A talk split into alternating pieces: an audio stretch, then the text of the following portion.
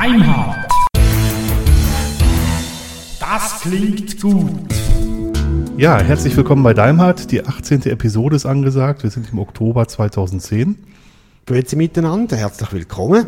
Die Zeit schreitet voran, schon eineinhalb Jahre sind wir dran. Es ist unfassbar, Ja, wie die Zeit rennt. wir werden alt. Jo, unglaublich. Die Rente kommt.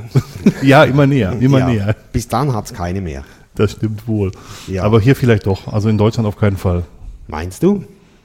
Wenn ich mir überlege, also das Rentensystem in der Schweiz wäre für mich einer der Hauptgründe, hier zu bleiben tatsächlich, wenn alles andere, Dann bleib doch. ja, wenn die mich weiter haben wollen. Ja, ja, klar. Die nehmen jeden, ne? Genau. Nein, jeden nicht. Das ist Entwicklungshilfe. Ja, nochmal herzlich willkommen. Wir hatten ja ein bisschen Feedback zur 17. Sendung. Vielen Dank. Das Ja. war die mit Christian. Dankeschön dafür. Ähm, wir haben uns ja darauf geeinigt, die, ähm, die Feedbacks nicht mal alle vorzulesen. Ihr könnt im Blog nachschauen, da ist eine Menge an Feedback da und ihr könnt euren Senf natürlich auch zu alten Episoden noch abgeben. Selbstverständlich. Darf- Immer gerne. Dafür ist das Blog da, genau. Jawohl. Passiert ja auch ab und an, dass zu älteren Folgen Kommentare abgegeben werden. Das stimmt. Dazu muss ich sagen, dass alles, was älter als 180 Tage ist, also alle Blogartikel, die älter als 180 Tage sind, dass da die Kommentare äh, moderiert werden. Ich muss die dann einfach freischalten. Das mache ich so als äh, Mittel zur Spam-Bekämpfung auch, weil in der Regel ganz alte Episoden nicht mehr kommentiert werden. Dann kann es ein klein wenig dauern, bis Ja, der genau. Dirk die freischaltet. Die sind aber nicht weg. Ja. Aber wir geben uns ja Mühe, da zeitnahe zu wirken. Ja, genau. Zeitnah, ein tolles Wort. Gell? Schöne Wortschöpfung. Ja, wir wollen heute sprechen. Stopp. Wir Ja. haben eine Neuerung. Oh, Wir haben einen HTML, HTML5 Audioplayer. stimmt. Also- Dirk hat den gefunden. Ja, wir haben uns schon länger darüber unterhalten, dass wir einen Audioplayer haben wollten und dass wir keinen Flashplayer haben wollten. Und dann habe ich mir das, ähm, bin ich per Zufall auf einer Seite gewesen, ähm, wo beschrieben wird, wie man einen HTML5 Audioplayer einbindet. Und das war so einfach, dass ich gedacht habe, das kann ich auch. Und dann habe ich es auch gemacht. Ähm, ihr hört, wenn ihr einen Firefox benutzt, ähm, die OGG-Datei. Ihr hört, wenn ihr einen Safari benutzt die MP3-Datei und ähm, der Chrome kann beides abspielen, der zeigt aber bevorzugt eben die OGG-Datei, so dass jeder hoffentlich, äh, nur IE ist noch draußen, so dass jeder diesen Player auch tatsächlich benutzen kann. Bis auf IE. IE9 weiß ich gar nicht, ob der denn das kann. Das weiß ich auch nicht. IE8 kann es definitiv nicht. 7 auch nicht, 6 sowieso nicht. Ja, gut. Ja. Also 6 müsstest du ja wissen, oder? Ja, 6 kann es definitiv nicht, den setzen wir in der Firma noch ein. Und ähm, aber ich meine, es besteht immer noch die Möglichkeit, einfach die Sachen herunterzuladen und ähm, in ihrem, irgendeinem Player der Wahl zu benutzen. Ja. Aber wir haben ja praktisch keine Hörer, die den IE nutzen. Nein, so gut wie gar nicht. Ich müsste das mal über eine Browserstatistik rausholen. Und es gibt ja auch den Firefox und den Chrome.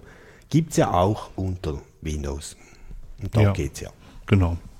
Für diejenigen, die kein Linux benutzen dürfen, soll ja noch welche geben. Ja, im Geschäft darf ich es nicht. Also ähm, da merke ich auch, wo Arbeit und wo Vergnügen ist. Das sage ich ja immer wieder. Ja. Vergnügen ist da, wo ich Linux benutzen darf. Ich darf es auch nicht, aber ich tue es trotzdem. Gut. Nur wenn ich in einer Bank wäre, ging es ja auch nicht. Ne? Also wäre das äh, deutlich restriktiver als jetzt hier.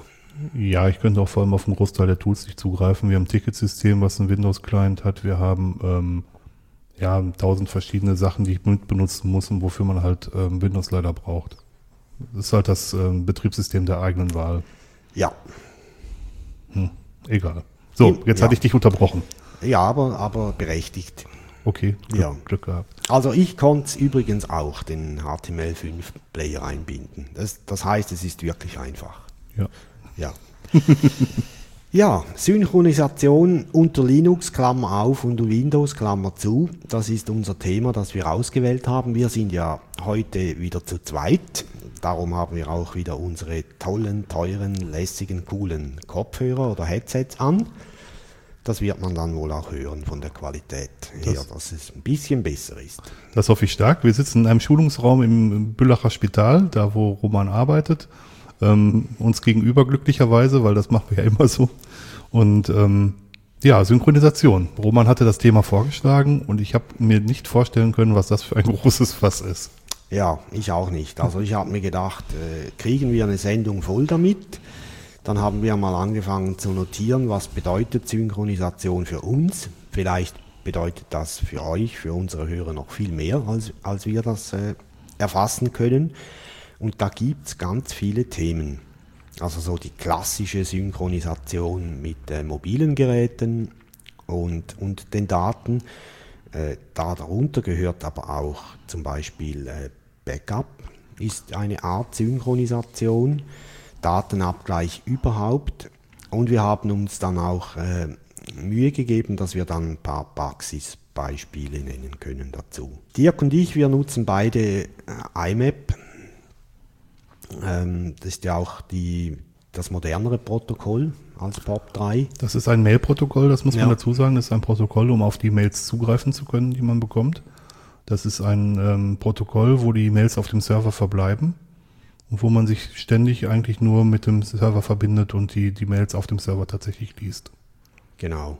Und lokal auf dem, also wenn man jetzt einen Browser nimmt, um das zu lesen, oder auch einen Client, ja, da können ja mittlerweile können das praktisch alle, also Thunderbird sowieso, Cloves Mail kann das, äh, Evolution wahrscheinlich auch, Ich, weiß ich vermute sogar, dass Outlook das kann, da bin ich mir aber nicht hundertprozentig sicher. Dass, aber wird scheußlich eingebunden. Okay, So separat, völlig irgendwo außerhalb. okay, das ist ja wie gewohnt. äh, Ja. Ja. Kann's. Und Outlook Express kann es auch. Oder halt Mail heißt der Nachfolger, glaube ich. Ich weiß es gar nicht. Äh, die können das. Und die, diese Clients, die können zusätzlich dann noch äh, äh, irgendwelche Flags setzen, damit halt äh, das Programm dann weiß, was wurde mit den Mails gemacht und so weiter. Das, ist, das ist halt der große Vorteil, wenn man so wie wir sehr, sehr viel Mails bekommt, ist es halt sehr schön, wenn man mit einem Webmail auf die Mails zugreifen kann und die dort gelesen setzen kann. Dann braucht man die sich später nicht nochmal anschauen. Und ich nutze IMAP tatsächlich auf meinem, ähm, auf meinem Mobiltelefon. Ähm, per Webclient, da habe ich Horde Webmail und per und Roundcube glaube ich auch, haben wir zusätzlich noch eingerichtet. Und mit meinem fest installierten Client, das ist bei mir Claws Mail. Ja. Also IMAP ist, glaube ich, ähm, in dem Sinn nicht unbedingt äh, jetzt die klassische Synchronisation, weil man da ja eigentlich, außer man holt sich die, die Mails lokal, aber eine eigentliche Synchronisation findet da nicht statt, weil es eben auch nicht braucht. Das ist ja auch der Sinn der Sache. Wobei man mit Claws tatsächlich in einen Offline-Modus wechseln kann. Dann kann man Offline-Mails verwenden, äh, ver ja, verwenden und löschen und, und ähm, benutzen. Und bei der nächsten Verbindung kann man dann einfach das, was man lokal geändert hat, auch ähm, entfernt ändern. Damit Genau. schon ein wenig Synchronisation, aber eigentlich ist es mehr ein Online-Protokoll. Genau. Sehr leistungsfähig, nutzt den Port 143, glaube ich, äh, und ist fast überall offen. Also es gibt ab und an mal ein Barcamp in einer Hochschule oder so, wo der Port 143 zu ist, aber dann ist äh, der 80er sicher offen, Ja. eben für Roundcube oder so. Also ich benutze das mit 993, das ist dann IMAP Secure, dann ist die ganze Verbindung noch verschlüsselt. Oder Genau. eben bei HTTP benutze ich dann nicht HTTP, sondern HTTPS, eben auch die verschlüsselte Variante. Äh, Dirk hat vorher Outlook angesprochen. Äh, ich nehme an, du nutzt das auch im Geschäft. Ich muss ja. Ja, ich auch. Da gibt es ja einen Kalender und ähm, da gibt es ja verschiedene Möglichkeiten, die zu synchronisieren. Eines der bekanntesten für Windows-Systeme dürfte ActiveSync sein, denke ich mal. Das ist, glaube ich, sogar mittlerweile tatsächlich fast Standard geworden. Ja, das denke ich auch. ActiveSync ist auf jeden Fall das Größte. Ich weiß gar nicht, äh, ob es das auch für andere Plattformen gibt oder nur für Windows. Das weiß ich jetzt nicht. Bin, bin ich tatsächlich Ja. auch überfragt. Ich weiß aber, dass es Open-Source-Lösungen gibt, die das nachbauen. Dazu Ja. kommen wir vielleicht später noch. Genau. Dann einer der auch recht bekannten, aber halt offenen, offeneren Systemen ist Carl Duff. Es gibt noch iCall. Das nutzt, glaube ich, Mac äh, hauptsächlich. Genau. Ist das offen überhaupt? Es ist auf jeden Fall ein Format, der öffentlich dokumentiert ist. Es gibt ähm, fast alle Programme können in iCal-Format exportieren und importieren und ähm, ob das tatsächlich ein komplett offenes, offener Standard ist, das weiß ich nicht, um, um ehrlich zu sein. Aber ich vermute das fast tatsächlich. Ja. Bei iCall ist halt die, die Situation die, dass ich, wie Dirk gesagt haben, Kalender import oder exportieren kann. Ich kann dann aber in der Regel nicht direkt auf die Quelle schreiben. Das wird dann mit CalDAV gelöst, dann Genau. läuft das über den Webserver, genau. Ja, und dann gibt es noch ein großes Paket, ML. Das ist dasjenige, das bei Tiax Telefon in der Version 1.3 der Firmware dann verfügbar sein wird, habe ich gelesen. Echt? Dann Ja. hätte, dann hätte ich es ja drauf. Ähm, mittlerweile ist 1.4.5 bei meinem Echt? Telefon. Oder habe ich die Nummer verwechselt? Also könnte sein, dass es mit Ja. 2.0 kommt, die soll Ende des Jahres kommen. Äh, Synchro ML war früher quasi der Synchronisationsstandard, ähm, kann nicht nur Kalenderdaten, sondern auch To-Dos und, und andere Sachen. Mittlerweile ist es ein wenig in die Jahre gekommen und wird meines Wissens nach kaum noch unterstützt, leider. Das ist allerdings ein komplett offenes, offener Standard. Wurde von, ähm, da müsste ich jetzt lügen, ich meine, das, die Hochzeit wäre gewesen, als es die Symbian-Telefone ähm, überwiegend, aber obwohl die haben auch immer, immer, noch größten, den größten Marktanteil. Ne? Ähm, ja, gut. Also ich weiß die Verbreitung nicht mehr. Ich weiß nur, dass es sehr, sehr selten von neueren Telefonen von neueren Telefonen unterstützt wird. So ist es vielleicht richtig. Leider. Ja. Ja, weil es sehr, sehr leistungsfähig eigentlich. Ja, äh, vielleicht kennt ihr noch weitere Protokolle oder Arten, wie man Kalender synchronisieren kann. Schreibt das in die Kommentare oder, oder macht selbst einen Audiokommentar, sendet uns den oder halt ein Mail.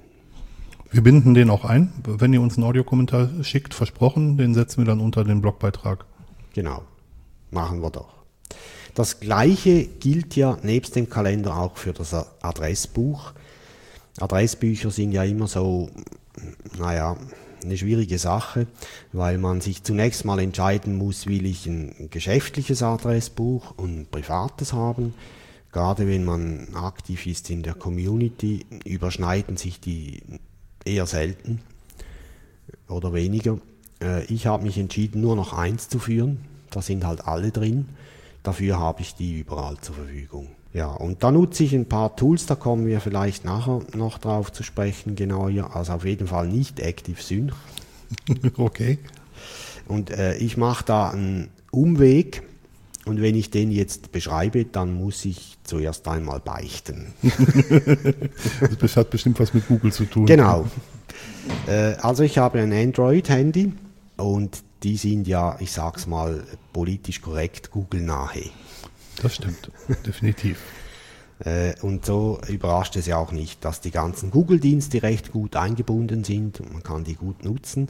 Hm, Was ich dort nicht nutze, ist Gmail, also das Mail, äh, das Mail-Angebot von Google. Aber ich bin der Meinung, dass das Adressbuch von Google, das eingebaut ist im Mail, also in Google Mail, das halte ich für recht gut. Das gibt es auch auf einer Webseite. Contacts heißt es da. Ich kann das, kann da mal einen Link raussuchen. Ja. Da kann man sogar online pflegen tatsächlich. Genau. Und die gleiche ich ab mit einem speziellen Tool. Ähm, da ist, das ist irgendwo später auf unserer Liste nochmals erwähnt. Ähm, ist zwar Closed Source, kostet auch etwas, aber das ist in der Lage, äh, das Outlook ab der Version 2000, glaube ich, bis und mit 2010, also bis und mit dem aktuellsten, mit, äh, mit den Google-Angeboten zu synchronisieren. Und zwar so, dass äh, mir ist es niemals passiert, dass ich irgendeinen Kontakt doppelt hatte oder einen Kalendereintrag doppelt hatte. Ähm, überraschenderweise funktionieren auch die Serientermine sehr gut oder Blocktermine, zum Beispiel Ferien von bis. Das funktioniert alles an, einwandfrei, auch selbst dann, wenn an, einer, an einem Serientermin etwas geändert wird, die Synchronisation, die funktioniert. Also ich habe nachher auf dem Endpoint nachher auch genau das korrekte, den korrekten Serientermin drin. Okay. Das hat mich überrascht. Äh, ich bin jetzt am Suchen, wo wir das, irgendwo habe ich das notiert. Was? Ah, ja, genau, jetzt habe ich es gefunden. Das heißt äh, G-Synchit oder äh, G, schreiben tut man das Gustav Susan Y N C I T.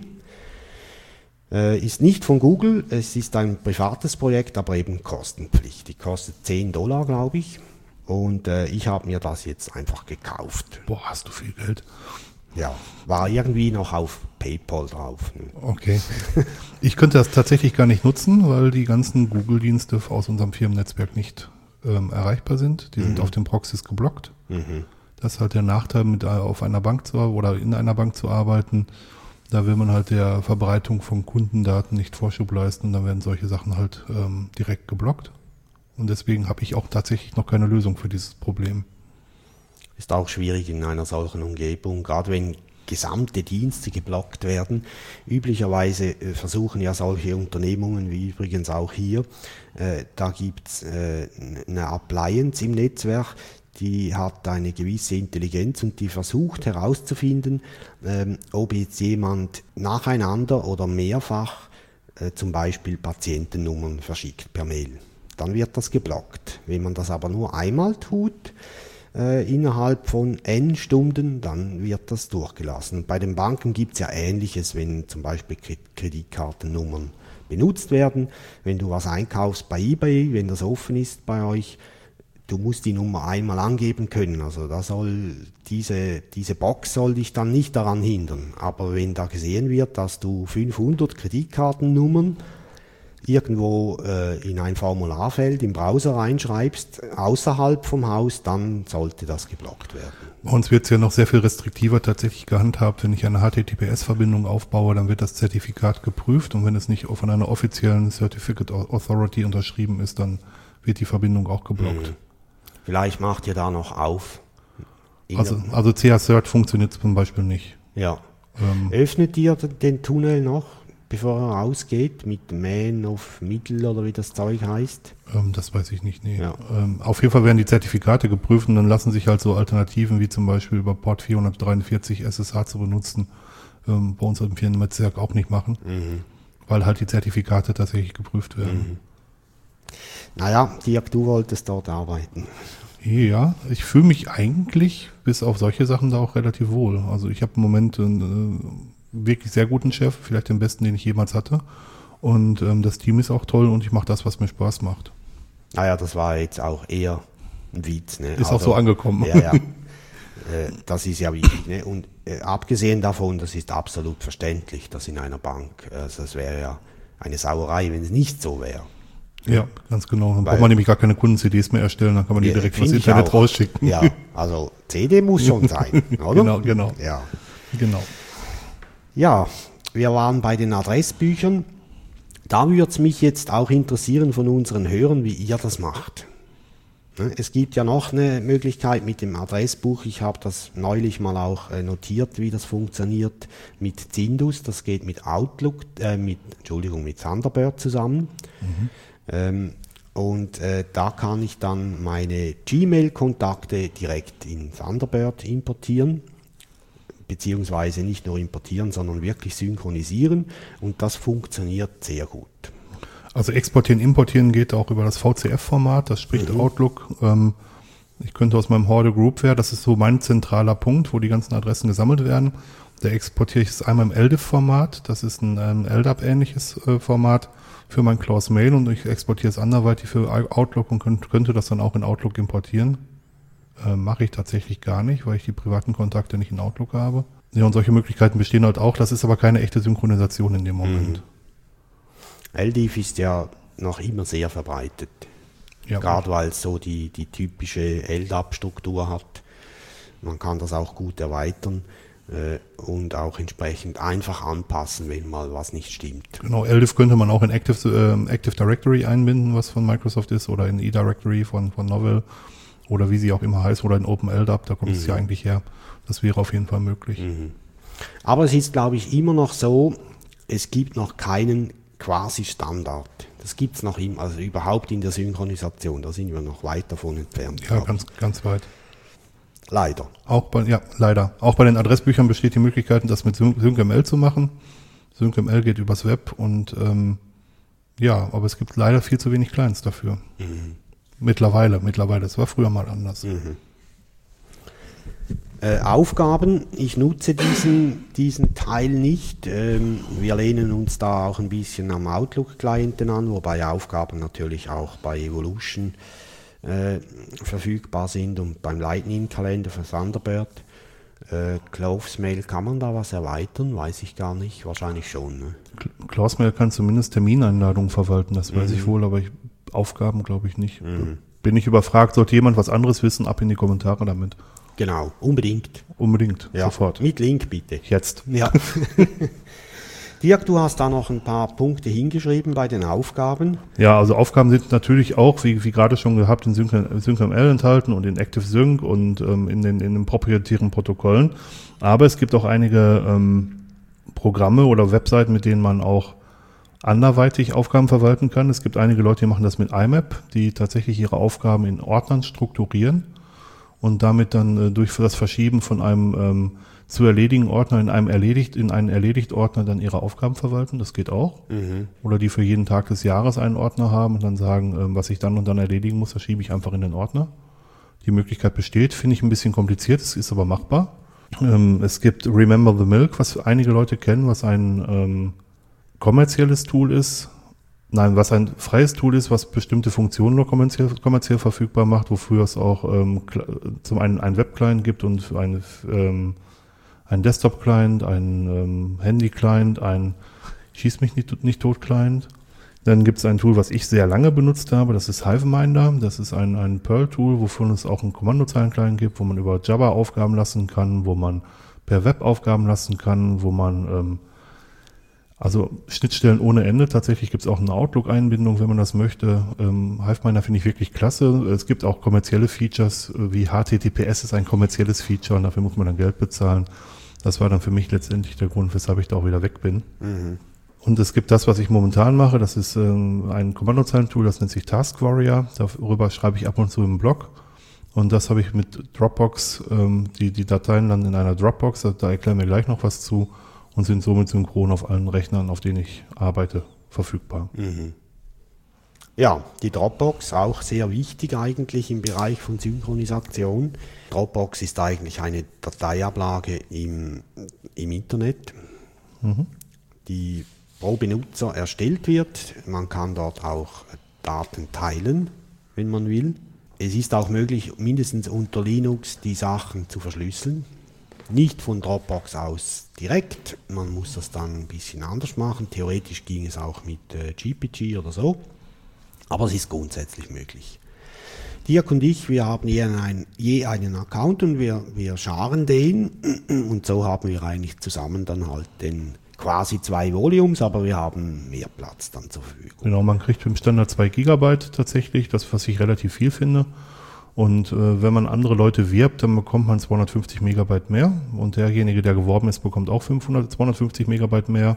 Die Links stellen wir auch ins Blog. Also wenn ihr einen Dropbox- Dropbox-Account wollt, könnt ihr das darüber machen. Dann bekommen wir noch ähm, gut geschrieben. Das geht ab bis zu 10 Gigabyte hoch, dass man Sachen gut geschrieben bekommt. Genau.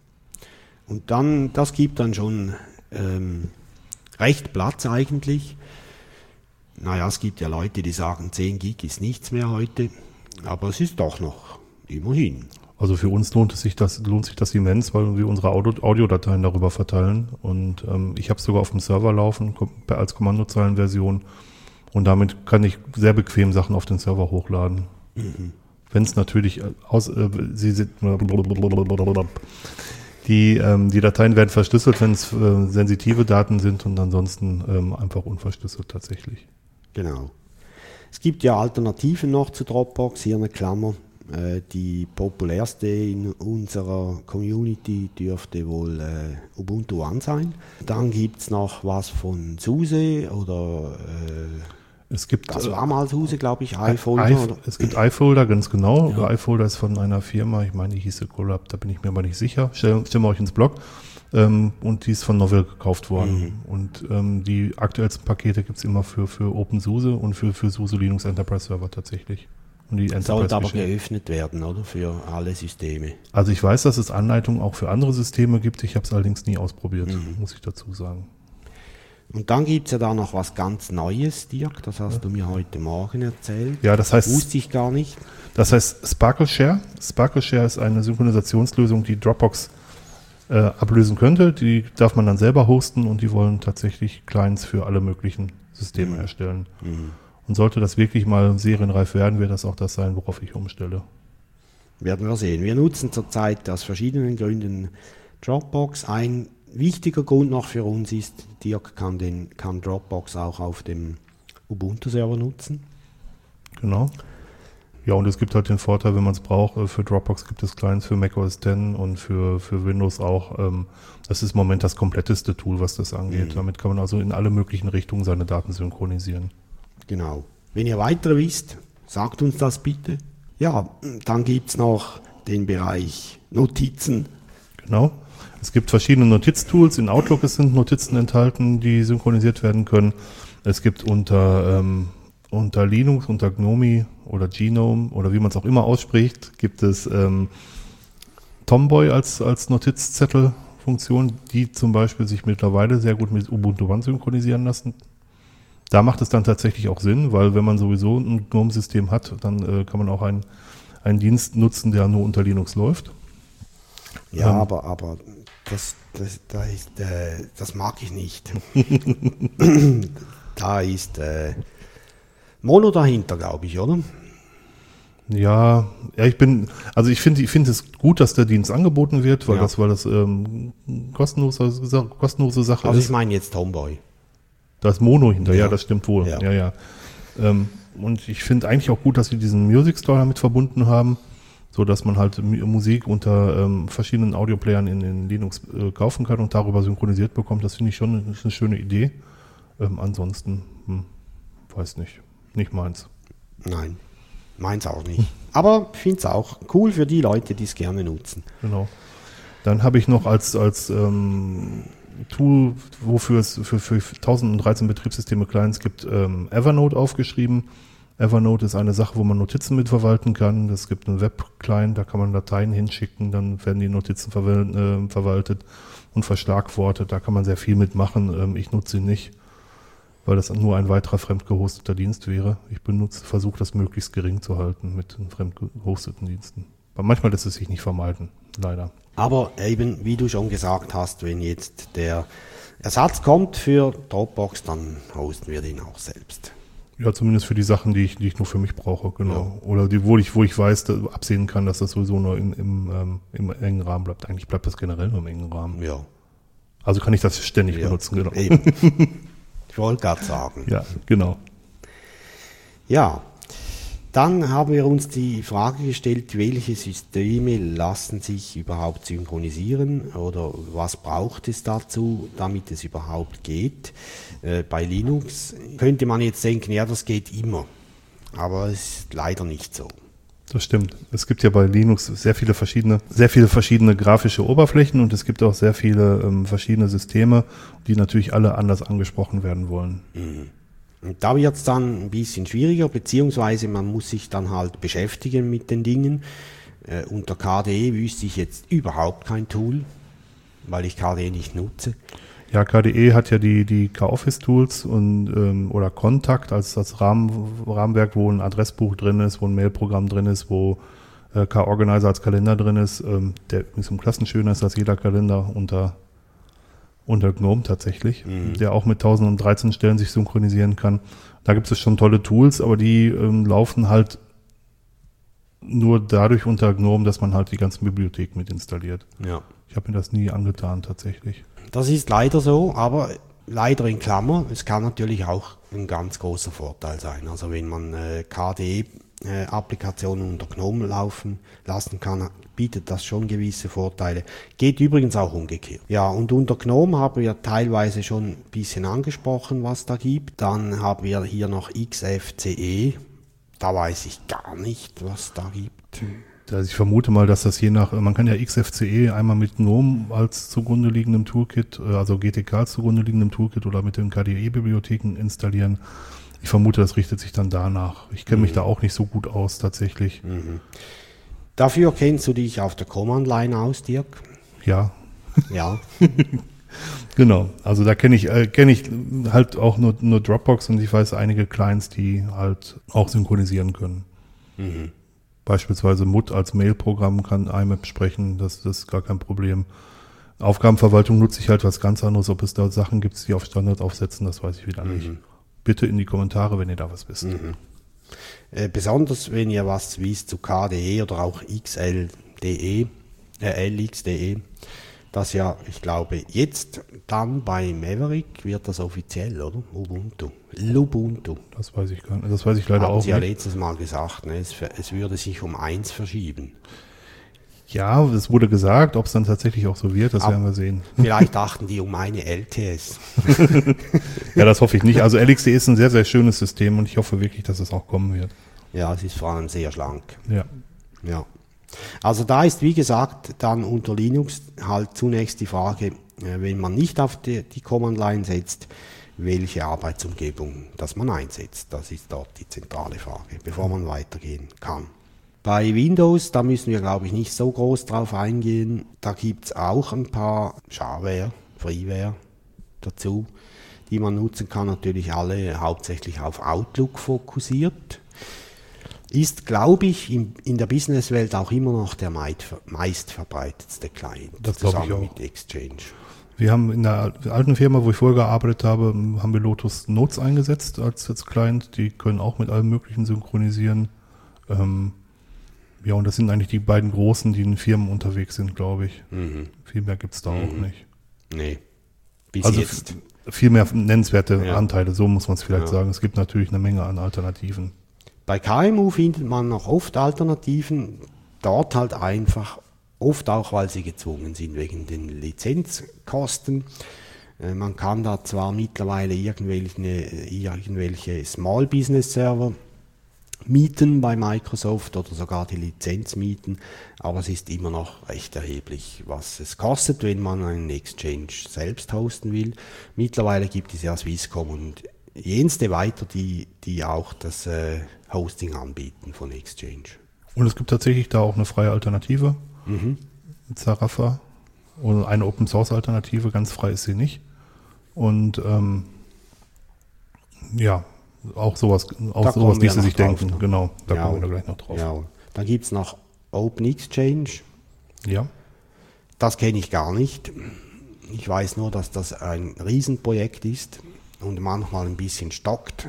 Wobei ich ähm, schon verstehen kann, dass die Unternehmen diesen Weg wählen, dass sie Exchange nachbauen wollen, aber ähm, weil sie natürlich Marktanteile von Exchange-Nutzern greifen wollen und das ist am weitesten verbreitet, das System, deswegen denkt man da auch am meisten Auswahl zu haben. Ich glaube aber, dass es tatsächlich stärkere Möglichkeiten gäbe, wenn die Leute sich auf, ein, ähm, auf eine vernünftige Implem- eigene Implementation einigen würden. Ähm, es geht, geht ja so weit, dass manche Sachen komplett Outlook nachbauen. Das äh, halte ich dann irgendwie. Outlook ist eigentlich nicht so der tolle Mail-Client, muss ich mal ganz klar sagen. Ja, aber da gibt es etliche, wir kommen nachher noch darauf zurück.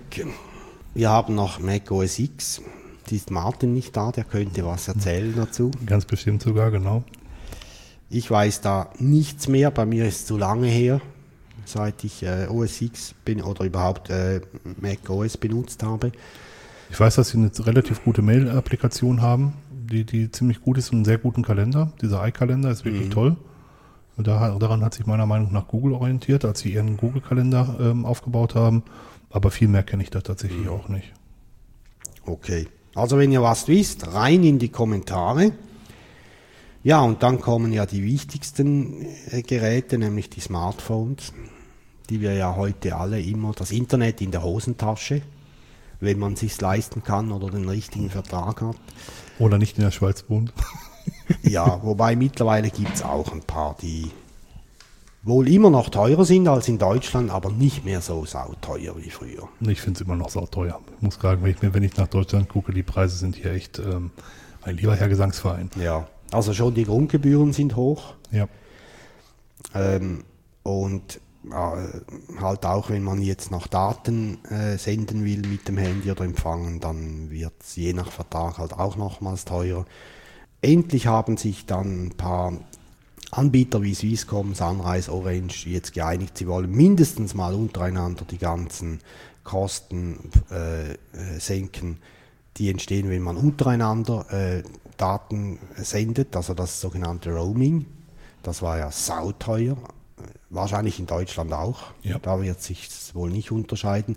Aber Dirk hat insofern recht, dass die Schweiz ist in Sachen Telefonie ein Hochpreisland. Ja, generell, generell Telekommunikation. Ja. Also mein ähm, ISDN-Anschluss zusammen mit DSL kostet mich so viel wie vor zehn Jahren in Deutschland. Ja. Da ist, setzt hier kein, hier gibt es keinen echten Wettbewerb, das muss man mal ganz klar sagen. Das ist so, das ist ver- oder zerregelt sogar durch unsere Gesetze. Ähm, man muss sehr lange suchen. Manchmal gibt es Pakete, die äh, etwas günstiger sind. Äh, die kann man dann aber nicht so frei selbst schnüren, sondern das sind fertige Pakete. Swisscom zum Beispiel, Tria Casa oder wie das heißt. Da ist dann halt alles Fernsehen, Internet, Telefonie. Und dann gehen die Kosten. Dann ist das einigermaßen äh, normal. Aber eben, man muss dann halt alle drei Angebote von der einen Firma nehmen. Und wenn die dann zusammenfällt, wie vergangenes Wochenende, dann geht gar nichts. Also kein Telefon, kein Fernsehen, kein Internet. Und bei mir geht's noch nicht mal, weil im Dorf das äh, weder Fernsehen noch Internet schneller als 5 Megabit angeboten wird. Super. Ja gut, man muss natürlich wissen, Dirk wohnt äh, irgendwo in einem Tal. Im Tal der Ahnungslosen, nee, das war was anderes. weit ab vom, von, äh, von den großen Städten. Nee, du wohnst äh, nicht weit ab eigentlich. nee, Überrascht mich jetzt. ja, aber mehr als 5, 5 Megabit geht halt nicht. Und Mhm. ähm, dann ist Internet, Fernsehen auch erstmal gar kein Thema. Und dieses Net Infinity, was man da buchen kann, ist auch kein Thema, weil das will ich nur machen, um schnelleren, äh, höhere, schnellere Upload-Geschwindigkeit zu bekommen und die gibt's halt auch nicht. Klar. Das ist ja für uns das Wichtige. Download ist eigentlich immer genug, Ja. schnell, Ja. aber der, der Upload, der ist wichtig. Ja, und da gibt es ja die Smartphones, Symbian, Android, iOS, WebOS, das ist meins. genau. Das war, ah, das ist hier. Ah, hier geht es weiter. Und andere. Genau. Jawohl. Ähm, Dirk nutzt WebOS. Ja, Du hast ja auch schon oft geblockt über deine Erfahrungen mit, mit diesem Gerät und mit dem Betriebssystem drauf. Da wird ja, glaube ich, aktiv weiterentwickelt. glücklicherweise. Palm ist Ja. von, von HP gekauft worden und ähm, da wird weiterentwickelt. Ende des Jahres soll die Version 2.0 kommen und so wie es aussieht, wird sich da tatsächlich dann auch ein bisschen weiter geöffnet. So ein paar Sachen. Ich habe am Wochenende am Frostcamp mit einem Entwickler von WebOS Internals gesprochen, ähm, dem Markus, und der hat gesagt, dass die zum Teil hart gecodet ähm, Google drin haben, weil die unterstützen Google, Google Talk, unterstützen aber kein Java-Protokoll. Google Talk ist Java. Das würde problemlos funktionieren, wenn da nicht hart at Google einge eingecodet wäre. Wie man auf so eine schwachsinnige Idee kommen kann, ist mir völlig fremd. Ich bin von dem WebOS-System tatsächlich überzeugt. Ich halte das für eines der besten Mobiltelefon-Betriebssysteme überhaupt. Ich bin nur von der äh, Akkuleistung absolut nicht überzeugt. Die ist unterirdisch. Die ist selbst für Smartphone-Verhältnisse unterirdisch. Und wenn jetzt viele Leute sagen, da könnte ich mich auch schon wieder gesteigert drüber aufregen, das ist bei Smartphones halt so. Nee, ist es nicht. REM, also Blackberries, die zeigen, dass es auch anders geht. Und man sollte sich nicht am schlechten Standard orientieren, sondern am guten. So. Ja. Geht's dir besser, Dirk? Puh, ja, jetzt ist es endlich raus. Ja, das äh, ist in der Tat manchmal ein Problem, aber Dirk hat schon recht. Also so Smartphones oder die, die mit den großen Displays, die nehmen halt ein bisschen mehr Strom auf, aber das sollte halt dann entsprechend auch berücksichtigt sein. Wobei halt die Entwicklung der, der Akkus offenbar nicht Schritt halten kann mit den Entwicklungen der anderen Technik. Ich glaube vielmehr, dass die Leute davon ausgehen, wer ein Smartphone benutzt, der nimmt das zu Hause vom Strom, um es im Büro wieder am Strom anzuschließen. Ähm, dafür sind die Dinger gut, aber wenn man mal ein Wochenende wirklich auf eine Hütte gehen will oder einfach mal eine Wanderung machen will, dann muss man immer ein Ladegerät oder Solarpanels dabei haben, um das Ding aufzuladen. Das halte ich irgendwie für, für ziemlich mm, merkwürdig, um es mal vorsichtig zu formulieren. Wenn die Solarpanels wenigstens auf der Rückseite angebracht werden. Ja, das wäre auch, noch- das wäre auch noch eine schöne Idee. Das wäre tatsächlich mal eine tolle Idee, ja. Ja, das sind so die allerwichtigsten äh, Systeme, die es gibt. Und dazu gibt es natürlich dann auch immer verschiedene Synchronisationstools, oft auch von Dritten hergestellt. Bei äh, WebOS weiß ich gar nicht, gibt es da sowas wie Apps oder so? Ich denke schon. Ne? Ja, bei WebOS gibt es das große Problem, dass man ähm, auf Lebenszeit des Handys daran angenagelt wird, wo man das äh, Handy ähm, aktiviert hat tatsächlich. Und wenn man das Handy in einem Drittland wie der Schweiz, also Drittland in dem Moment, weil es hier nicht offiziell vertrieben wird von Palm, wenn man in einem Drittland wie der Schweiz das Handy aktiviert hat, kann man nur auf einem Ausschnitt des äh, App Stores was tatsächlich suchen. Das ist total schwachsinnig gelöst. Wird auch von allen Leuten, die Palm benutzen, tatsächlich kritisiert. Äh, eigentlich sollte man sich ein in Amerika äh, aktiviertes Handy kaufen, dann kann man nämlich auf fast alles zugreifen. Mhm. Aber das sind, sind halt Amerikaner, ähm, die kennen Amerika und da, was dahinter kommt, interessiert die eigentlich kaum. Ja, richtig. Außer sie können ihnen ihre Philosophie aufdoktrieren. Ja, oder, genau, genau. Dann interessiert es sie. Das, dasselbe findet man ja bei Android. Da gibt es mittlerweile ja über 100.000 ähm, Programme, die man sich zusätzlich installieren kann. Ungefähr ein Viertel ist kostenlos, also teilweise sogar Open Source und der Rest ist kostenpflichtig. Die Programme, die kosten in der Regel so zwischen 20 Cent und 5 Dollar, irgendwo so. Wobei ich das äh, für eine, also Apple hat ja damit angefangen. Ich halte das für eine ganz brillante Idee tatsächlich, die Apps nicht so teuer zu machen und dafür eher auf Masse zu setzen, ähm, weil dadurch eine relativ große Vielfalt tatsächlich geschaffen wurde und auch ein kommerzieller Anreiz da ist. Genau. Also ich finde das auch noch gut. Ich habe schon zwei, drei gekauft. Leider hat Android jetzt die Bezahlung per PayPal rausgenommen aus dem Market. Keine Ahnung warum. Ja. Ähm, haben wir noch was, Dirk, dazu? Ja, die, die, also die Frage, die ich mir immer stelle und die ich mir heute auch immer noch stelle, ist, ähm, muss ich immer alles dabei haben? Also jetzt mal eine kleine, kleine, kleine philosophische Frage. Ich mein, mein, mein Master-System, wo alle meine Termine liegen, ist meine, ähm, meine Horde Group, werde ich auf dem Webserver hab laufen, laufen habe. Und wenn dann eine Synch- ML-Synchronisation aufs Handy funktionieren würde, wäre ich glücklich, aber eigentlich kann ich auch auf die Webseite immer zugreifen von überall. Und auch aus dem, aus, aus dem Geschäft. Ja. Ähm, ich, ich, ich meine, klar, das ist ein Notbehelfer, wahrscheinlich, weil es bei mir auch nicht funktioniert, aber für mich ist das Master-System halt das Web. Da kommen wir dann auch gleich dazu, wo- worüber wir gleich noch sprechen wollen, weil der Roman und ich nämlich abtrünnig geworden sind. Wir haben uns vom Papier wegbewegt. Das erzählen wir gleich noch. Teilweise mindestens, ja. Genau, zum Teil. Ja. Äh, ja, die Frage ist natürlich berechtigt, dir. Gerade im Zusammenhang, was du vorher genannt hast, mit der, mit der Alphütte, also wenn ich jetzt drei Tage, ich ziehe mich zurück in die Alphütte, brauche ich dann wirklich alle Kontakte, GPS und, und Internet und weiß ich was.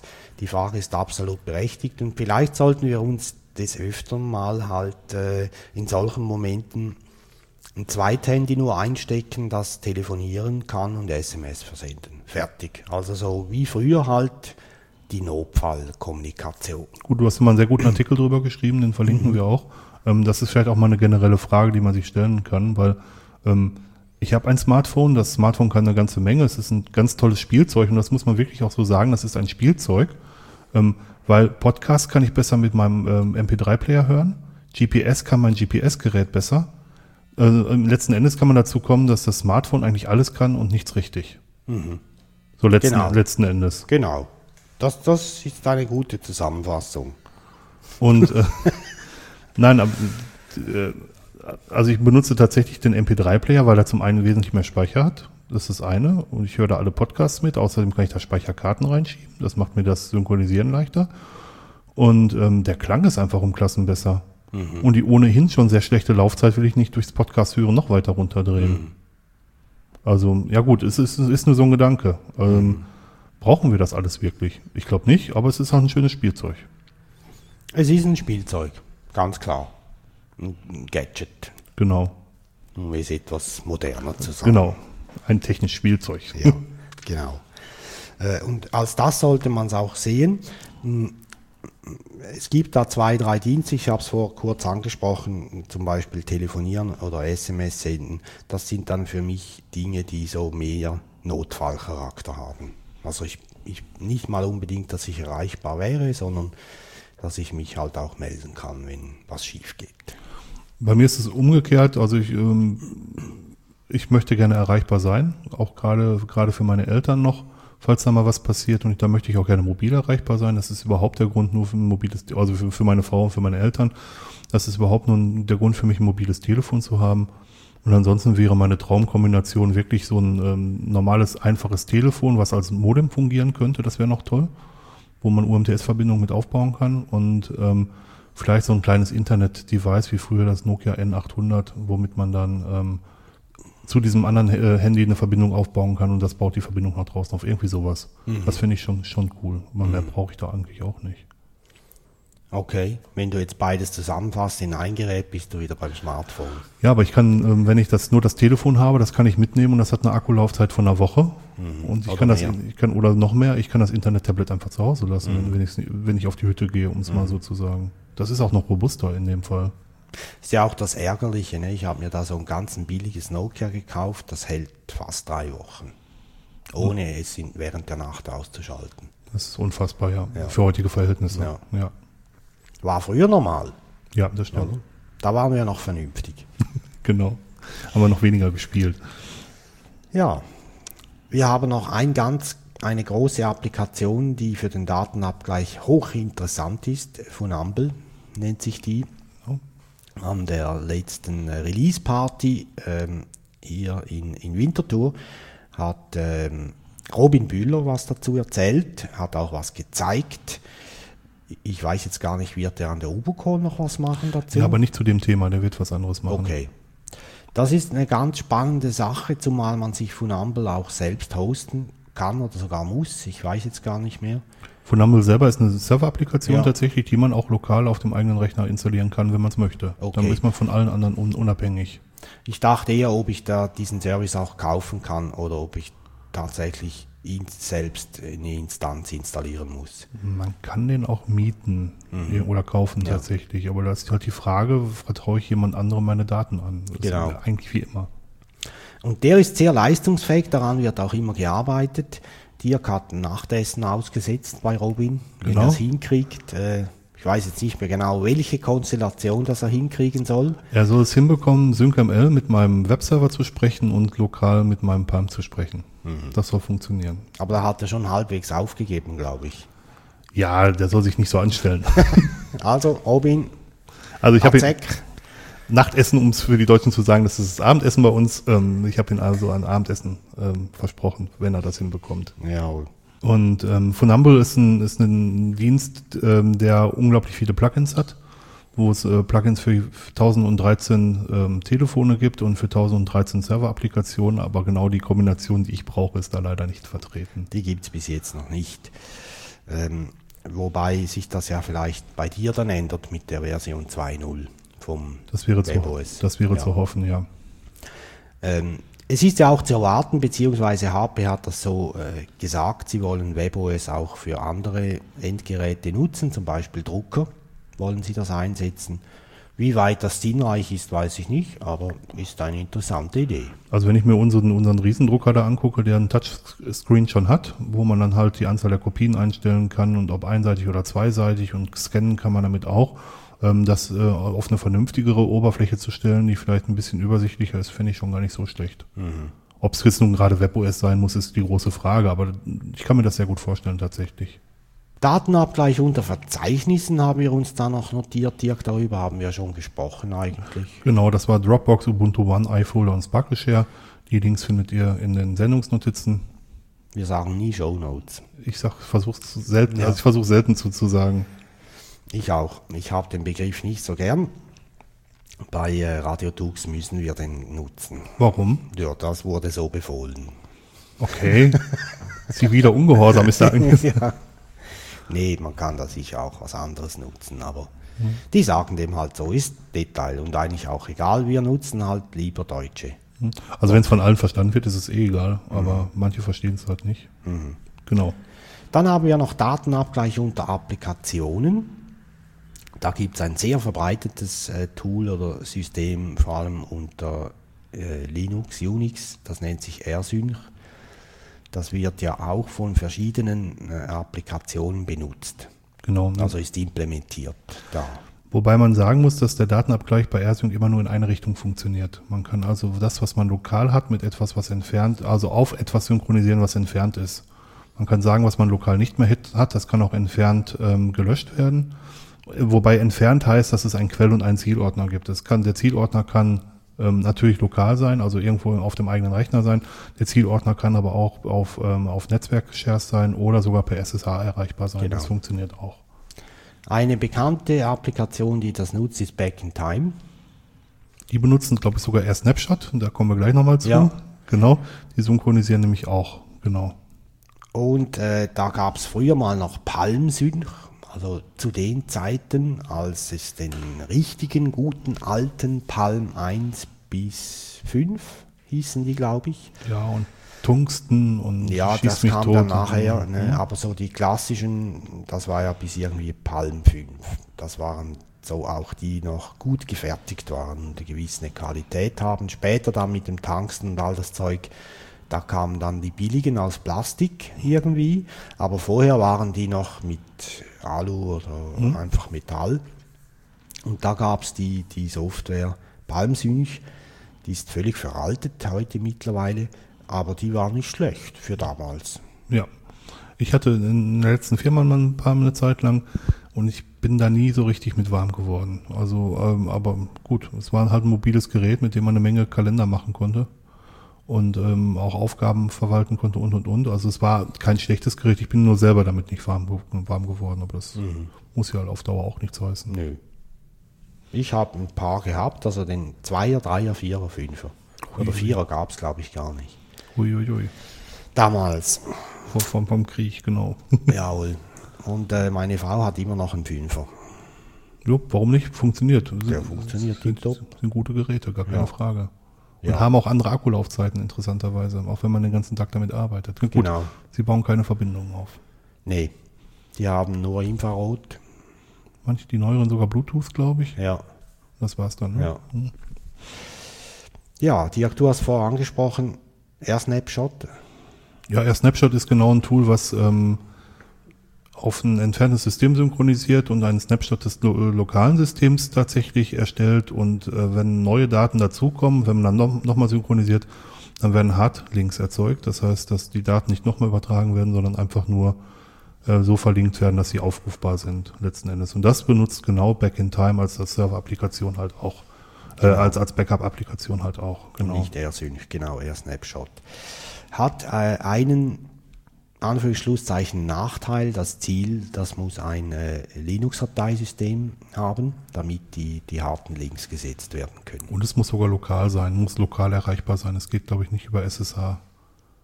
Over. Okay, weiß ich gar nicht. Nee, ich habe ich hab, ich erzähle Blödsinn. Es geht auch über SSH. Ich dachte auch, ich brauche es zwar lokal an einem USB-Gerät, aber Es muss, ja, ich dachte auch, es ginge. also es geht auch und wenn nicht, dann schreiben wir noch was in die Kommentare. Genau. Ist übrigens ganz ein gutes Tool, Back in Time. Finde ich auch. Schnell, zuverlässig. Ja. Wobei ich sagen muss, dass von schnell muss ich Abstand nehmen. Ich habe ähm, irgendwie in meiner Klaus-Mail-Installation, ich glaube, 200.000 Mails oder so. Und da ist, ähm, und das sind nur zwei Gigabyte Platz äh, und da verschluckt sich äh, Back in Time. Ja, verschlucken ist zu viel gesagt, aber es dauert schon relativ lange, bis das synchronisiert ist tatsächlich. Weil es halt so viele kleine Dateien sind und weil die auch noch zusätzlich auf einer verschlüsselten Partition liegen, ist das ein bisschen aufwendiger leider. Gut, das ist, glaube ich, bei jeder Backup-Software so. Wenn du viele kleine Dateien hast, dann fällt der Datendurchsatz sehr schnell stark zusammen. Es sei denn, du benutzt TAR. TAR ist relativ flott Ja. dabei, genau. Genau. Aber das ist auch bei den großen, ich sage jetzt mal Backup Execute, genau dasselbe Problem. Viele kleine Dateien, da fällt der Durchsatz völlig zusammen. Ja. Selbst wenn man nicht auf Band schreibt direkt, sondern zuerst auf eine Disk. Wobei es für Band ein echtes Problem ist, wenn die Daten nur stockend kommen, weil das Band ja am Laufen gehalten werden muss. Das ständige Neupositionieren macht die Bänder ja auch kaputt auf Dauer. Und da muss man gucken, dass man einen ständigen Datenstrom hat. Und das ist bei vielen kleinen Dateien super schwierig zu lösen. Genau. Deswegen buffert man die meist auf einer Ja. zweiten Platte nochmal. Genau. Ja, dann haben wir noch Unison genannt. Genau, das ist ein Synchronisationstool, was in beide Richtungen funktioniert. Das gibt es auch für Windows, das gibt es auch für Mac OS X, das gibt es eigentlich für jeden. Und das, das ist relativ gut. Das habe ich äh, auch schon benutzt äh, und funktioniert meiner Ansicht nach sehr zuverlässig auch. Ja, ich benutze sowas tatsächlich überhaupt nicht mehr. Ich benutze meistens Dropbox oder irgendwie WebDAV. Dann ist das Thema für mich. Aber WebDAV ist eine Möglichkeit, auf über einen Webserver Daten auf dem Webserver li liegen zu lassen. Und ähm, ich benutze USB-Sticks eigentlich nur zum Rechner installieren und das war's. Ja, bei Unison ist vielleicht noch zu sagen, da gibt es äh, natürlich äh, selbstverständlich eine Serverversion, die auf Kommandozeilen basiert. Und dann gibt es auch noch mindestens ein Paket, nämlich für GNOME mit einer grafischen Oberfläche. Wahrscheinlich gibt es noch mehr Ja, grafische das glaube das, Oberflächen. das glaub ich auch. Ja. Das wird es deutlich mehr geben. Schaut euch das an, wenn ihr was sucht, äh, Unison oder eben Back in Time. Machen nicht genau das gleiche, aber schaut, schaut euch das an. Ja, wir wollen noch ein bisschen erzählen, wie wir das machen. Äh, ihr wisst jetzt mittlerweile, Dirk hat ein WebOS, also ein Palm-Telefon, wobei die Marke übrigens bestehen bleibt, haben die Palm-Leute gesagt. Hat ja eigentlich auch ein sehr gutes Image, Ja, dass sie sich fast kaputt gemacht hätten mit diesem Telefon. Aber das Image ist trotzdem noch relativ gut, ja. das wollen sie lassen. Und ich habe ein Android, also ein HTC-Handy mit dem Android drauf. Ja, und äh, wir beide sind ja noch bei einem Projekt tätig, das auch Radio macht, bei Radio Tux. Und dort gibt es ja eine Zarafa-Installation. Genau. Die haben wir irgendwie mal geschenkt bekommen. Also es ist nicht die, die freie Version, die nur bis N User zulässt. Ich glaube, es sind sechs bei der gratis oder freien Version. Die haben wir von Zarafa äh, bekommen, also ist eine, eine Business-Lizenz quasi. Und da können wir so viele User bedienen, wie wir wollen. Da hat auch jeder einen Account, der bei Radio Tux mitwirkt. Ja, und äh, Zarafa hat ja das Spezielle, dass es, ähm, Dirk hat es vorher angesprochen, es versucht so quasi mindestens mal von der Optik her Outlook nachzubilden. Und zwar als Webclient. Äh, soweit ich das verstanden habe, wird da auch versucht, Mappi nachzubilden. Ja, das habe ich auch gehört, genau. MAP ist die Mailschnitt, eine DLL in, in Windows, die für den Mailversand mitverantwortlich ist. Genau, also Outlook nutzt das ähm, und natürlich auch Exchange. Ob das sinnreich ist oder nicht, äh, wollen wir da gar nicht beurteilen, aber durch das, dass halt äh, das so versucht wird, ist auch Exchange Active Sync möglich mit Zarafa. Das funktioniert jetzt mit Android 2.1 oder 2.2 ohne irgendwelche Probleme. Bei mir auch. Bei Android 1.6 gingen nur die Mails, das andere nicht. Also bei mir geht auch tatsächlich alles und ich weiß, dass die mittlerweile Z-Push drin haben. Z-Push genau. lässt halt das, was, ähm, was, was, BlackBerry, was BlackBerry stark gemacht hat, dieses Push-Mail zu. Das heißt, sobald eine Mail auf dem Server aufsteigt, wird die automatisch ans Handy weitergeleitet. Ähm, das funktioniert bei mir recht gut, wobei ich es nicht wirklich tagtäglich jetzt brauche. Ich lasse mir die Mails weiterleiten von, von Radio Tux, weil ich da nicht nochmal separat irgendwo Mails hosten will oder liegen haben will. Ich möchte die zentral in, in, an einem, ähm, äh, einem Mail-Server haben, worauf ich mit IMAP zugreife. Äh, deswegen brauche ich halt jetzt diese Exchange Active Sync-Möglichkeit eher selten. Aber es geht. Wobei ich sagen muss, das ist eine gute Möglichkeit, an Google vorbei einen Kalender zu verwalten. Und was mir leider fehlt, ist die Möglichkeit, tatsächlich Adressbücher zu importieren. Wenn, Ja. es, wenn das gegeben wäre, dann ähm, wäre es wesentlich leichter. Dann würde ich wahrscheinlich sogar äh, als, auf das als Hauptsystem umstellen. Überhaupt habe ich so das, das Gefühl, es fehlt an Import- und Exportmöglichkeiten. Also generell in diesem Zarafa gibt es praktisch nichts, was ich importieren kann. Ich kriege das auch über das GUI nicht mehr raus. Hm. Ingo hat uns ja angeboten, wir könnten ihm die Kontakte v, äh, irgend als eine Excel-Sheet oder sowas schicken. Äh, Das will ich aber nicht. Ich will ja das pflegen können. Genau. Ähm, also das ist ein bisschen enttäuschend für mich. Du hast mir noch am, am, äh, am Wochenende erzählt, äh, da wurde, da kam eine Antwort irgendwie von Zarafa. Ich habe Zarafa ähm, angeschrieben, habe gefragt, wie es denn aussieht mit Adressbuchimport und haben die mir zurückgeschrieben, dass das ähm, kein von denen gedachtes Szenario wäre, weil sie denken würden, wenn jemand das als Hauptsystem benutzt, dann braucht er das halt nicht, weil äh, Super. die Kontakte sind ja da. Wenn man es doch bräuchte, dann sowieso nur einmal, weil man sie ja nur einmal importieren müsste und dann ist es halt auch so, dass man das, äh, die Schnittstellen sind dokumentiert, dass man sich ja selber was schreiben könnte. Ja, und das halte ich halt für völligen Blödsinn Äh, Ja, um es mal äh, vorsichtig zu formulieren. Und ich glaube schon, dass genau in dem Szenario, was auch Roman beschrieben hat, dass er sagt, dass er alles mit einem System macht, ähm, für absolut notwendig, dass es eine Synchronisationsmöglichkeit gibt auf der Basis. Anders, äh, alles andere macht keinen Sinn. ja und vor allem, wenn jemand Zarafa nimmt als Hauptsystem, irgendwann entscheidet er sich dazu und er hat ja Datenbestände Ja. bis dahin. Ja, Wie kriegt er die rein? Gute Frage. Also das ist schon eine sehr billige Antwort, finde ich. ja, fand ich auch nicht so gelungen, muss ich gestehen. Ja. Äh, Eine andere Möglichkeit, die haben wir vorher schon kurz angesprochen, wenn jemand Outlook nutzt und äh, die Sachen mit Google synchronisieren will, so gibt es das kostenpflichtige, unfreie Tool GSynHit. Das kostet so 10 US-Dollar ungefähr. Ähm, und damit kann man alles, was in Outlook passiert, auf Google bringen und dann von Google auf ein, beispielsweise auf ein Android oder irgendwo hin. Ich nutze da Google also wirklich nur als Zwischenlager. Ich würde das gerne mit Horde machen, muss ich, muss ich klar sagen. Ja. Und ähm, vielleicht sollte ich mich wirklich mal umschauen, ähm, ob ich ein Outlook nach SyncML-Tool finde und, und zurück. Weil das geht über, auch übers Web, das müsste sich auch machen lassen, dafür bräuchte ich dann Google nicht. Das wäre für mich schon ein großes Plus. Tatsächlich. Ist schon auch ein Dorn im Auge bei mir, weil ich, weil ich einfach weiß, äh, dass Google ist sehr neugierig. Wenn, es gibt sicher Leute, die Thunderbird und Lightning zusammen nutzen.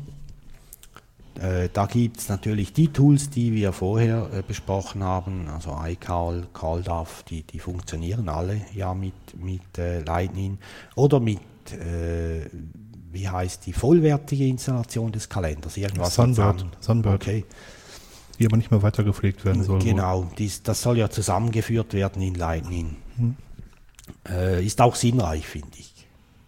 Gerade weil wir ja halt nebst Evolution nicht wirklich äh, einen, Client haben, der Outlook gleichzusetzen ist. Also gerade jetzt auch in der, in der Office-Suite drin.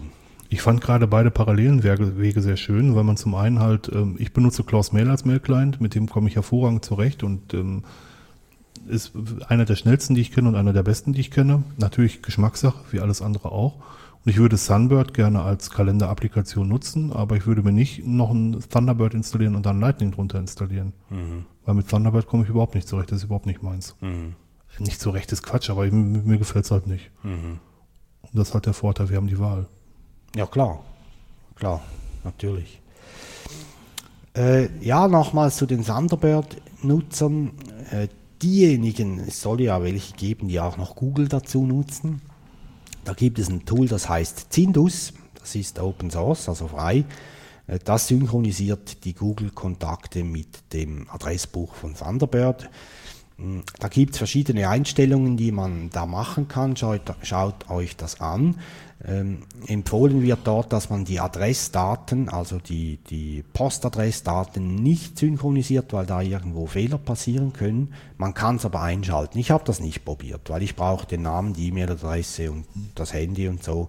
Und das kommt alles sauber rüber. Das ist eine echte Synchronisation, die auch beidseitig bei mir jetzt die, während den letzten paar Tagen immer ohne Fehler funktioniert hat. Generell muss man leider neidvoll zugestehen, dass äh, wenn man auf Google äh, Kalender, Applikationen, Kontakte und was nicht sonst noch setzt, dass man da relativ gut Möglichkeiten findet, das in alle Richtungen zu synchronisieren. Das ist gemein. Ja, ziemlich. Finde das Ist, fies. ich muss gestehen, das ist ein sehr gutes Produkt. Ähm, ich habe auch generell nichts gegen Google, nichts Wirksames. Nein, ähm, ich habe generell nichts gegen Google, aber ich finde, da laufen zu viele Fäden zusammen. Das ist, wird mir ein bisschen zu unheimlich. Das, das, das ist halt mein Problem. Und wenn ich es, ähm, für mich selber habe ich halt die Entscheidung getroffen, dass mir das zu viel ist und wenn jemand anderes was, was anderes nutzt, gut bitte. Wenn er es benutzt, gerne, aber ich muss nicht unbedingt mich daran beteiligen. Ist ja jeder frei in der Entscheidung. Das ist ja das Schöne. Ich nutze jetzt zurzeit noch. Draufgekommen bin ich aber tatsächlich nur wegen Android-Handy. Sonst wäre ich da auch nicht jetzt da. Ja, vielleicht fällt mir noch was Besseres ein. Vielleicht könntest du ja ganz blöd, ähm, das müssen wir uns vielleicht generell mal überlegen, ob das eine gute Idee wäre, das lokale Outlook, was du hast, mit dem äh, Radio Tux Outlook synchronisieren und dann darauf, äh, darüber auf dein Handy kommen. Weil dann hättest Habe du, mir auch schon gedacht. Ja. dann, dann hast du Google definitiv nicht mehr dabei und das lokale Outlook kann ihn importieren. Ist mir gerade auch erst gekommen, das muss ich mir mal näher anschauen. Das, Werde ich mir auch. Es gibt ja, glaube ich, Zarafa-Clients für Outlook. Da gibt's was. das, äh, das, ähm, das, ähm, die Zarafa-Installation im Web stellt sich gegenüber einem Outlook wie ein Exchange-Server Ja. da. Du musst einfach nur einen zusätzlichen Exchange-Server einrichten. Muss ich mal schauen. Ich dachte, es gäbe auch Tools dazu. Bestimmt. Also, Ja, äh, also ganz, so- ganz, ganz bestimmt, weil das Ja. deren Haupteinnahmequelle ist. Man soll ja, den lokalen Outlook-Client benutzen können, um halt Zarafa als Server Mhm. benutzen zu können. Genau. Das muss es geben. Werde ich mir anschauen. Vielleicht gibt's da eine Lösung. Wäre auch schön. Also ich wäre nicht unglücklich, wenn ich Google nicht mehr nut nutzen würde. Hm, genau. So intensiv. Ab und an darf man ja. Ja. Jo. Ja, wenn ihr jetzt da Erweiterungen habt oder Ergänzungen oder vielleicht auch etwas, das wir total vergessen haben jetzt, schreibt uns, nennt uns die Sachen, schreibt es in die Kommentare. Genau, und eine Sache noch, die ich gesucht habe, die ich mal gesehen habe, die ich aber nie wiedergefunden habe, die müsst ihr auch in die Kommentare schreiben, wenn ihr sie kennt. Es gibt ein Tool, das ähm, Verzeichnisse überwachen kann und bei einer ähm, Änderung in einem Verzeichnis ein äh, externes Programm starten kann. So lässt sich halt relativ leicht eine Synchronisation auch einrichten, wenn man dann in dem Moment meinetwegen AirSync startet oder, oder was auch immer. Ich kann mich aber leider nicht mehr an das Tool erinnern. Wenn ihr das zufällig parat habt, immer her damit bitte. Ja, bitte, das würde mich auch interessieren. Schreibt's rein, bitte, jetzt. Jetzt, genau. genau. Ja, Dirk hat es vorher angesprochen. Ähm, wir haben einer, wir haben eine, einer unserer Prinzipien zerbrochen. Ja. In Schnitzel äh, zerrissen. Genau. Wir nutzen ja beide analoge äh, Agenten, also äh, Terminplaner. Kalender, Hm? Terminplaner aus Papier, die wir da, und da haben wir unsere Termine geführt. Wir machen das beide nicht mehr so intensiv, also dir glaube ich gar nicht mehr. Nee. Nicht nur noch teilweise kommen, aber auch jetzt langsam davon weg. Der, der Hauptnachteil, was mich, oder das, was mich dazu getrieben hat, es nicht mehr zu tun, ist, ich hatte zwei Agenten zu pflegen. Also ich hatte im Geschäft, da werde ich gezwungen, Outlook zu nutzen, schon alleine wegen dem ganzen Termin vereinbaren, Zusagen, Absagen Zeug, das man hat bei, bei Outlook. Und äh, zu Hause hatte ich da halt dann meine, meine, meine physische Agenda. Und äh, da musste ich dann immer schauen, Termine, die irgendwie in das Privatleben ragen, die musste ich dort nachführen und umgekehrt. Und das wird dann mit der Zeit mühsam.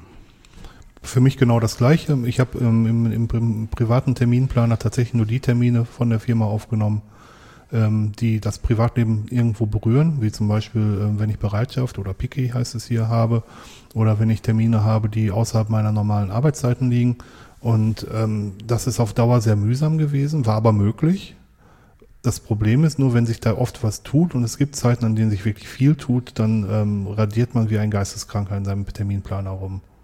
Und wenn das wieder wiederholende Termine sind, dann ist das einfach nur, einfach nur übel. Und davon gab es in letzter Zeit leider sehr viele und sehr viele Änderungen auch, sodass ich dann gesagt habe, okay, ich mache es unter Horde. Das ist auch noch nicht der hundertprozentige Weg, weil ich hätte es gerne synchronisiert. Ähm, anders als in Deutschland ist es ja so, dass es hier äh, ein Grundvertrauen gegenüber den Arbeitnehmern gibt und dass man auch ähm, Firmengerätschaften privat nutzen darf im, im begrenzten Umfang. Das ist in, in meiner letzten Firma anders, so dass ich da jetzt auch keine Schwierigkeiten hätte, wenn ich das lokale ähm, Firmen-Outlook oder das, das Outlook in der Firma mit einem privaten Kalender synchronisiere, weil ähm, da sehe ich kein großes Problem, weil das ist wechselseitig. Der Arbeitgeber schenkt mir Vertrauen und ich schenke ihm halt auch Vertrauen. Das ist in Deutschland ganz anders tatsächlich. Ja, bei mir sind die ähnlichen Gründe, wie sie Dirk angesprochen hat. Ich nutze jetzt eigentlich Outlook als Hauptagenda. Schmerzt schon, oder? Ja, es schmerzt, es ist äh, lästig, äh, aber unter dem Strich ist es das Vernünftigste, weil ich halt äh, Outlook beziehungsweise am, am häufigsten im Geschäft bin und dort auch die meisten Termine habe. Ähm, und äh, die letzten paar Monate hat das bei mir ganz massiv zugenommen mit, mit Terminen, die ich vorher so nicht in der Art hatte im Geschäft. Äh, das hat sich etwas geändert und äh, deswegen suchte ich nach einer Möglichkeit, die, die Sachen dann auch zu synchronisieren. Äh, vorzugsweise natürlich mit dem Android. Die Kontakte funktionieren so ganz gut. Kalender äh, synchronisiere ich so nicht, ähm, obwohl das problemlos auch ginge. Ich habe das mal testweise versucht, aber es ist einfach hier im Haus, äh, ist das nicht in Ordnung, wenn ich das mache. Also wenn ich, äh, ich bin in der Administration tätig, ich dürfte das noch, wenn ich Arzt wäre, dürfte ich das nicht, weil äh, die Gefahr bestünde, dass sich Patientendaten synchronisieren würde mit einem externen Dienst. Das geht nicht. Das ist mit uns, bei uns mit Kundendaten genau das gleiche, ja. Ähm, aber das ich werde da mal Dirks Idee noch ein bisschen äh, genauer anschauen mit dem Zeraffer. Ja, Vielleicht geht das ja. Wenn wir das parallel betreiben, finden wir vielleicht eine Lösung. Ja. Dann hauen wir Ingo Server in die Knie. Genau, endlich. ja, Nein. geschafft. Nein, das wäre ja meine Aufgabe dann später bei. Oder ich bin ja bei Radio Tux mehr derjenige, der bei der Administration der Server hilft. Und ähm, da würde ich mir ins eigene Fleisch schneiden, wenn ich da was kaputt mache. Ja. Gut, dann kannst du ja vielleicht irgendwie schauen, dass Zarafa mehr Ressourcen bekommt oder so. Ja, das, Dass kann man halt auch machen. die, die Hörer von Radio Tux mal halt warten müssen. Wer braucht schon Podcast, genau. Haben, oder? Der braucht schon das, was Radio Tux Ja. ausmacht, genau. Nee, wäre schon komisch. Ja, das sind so die, die Hauptgründe.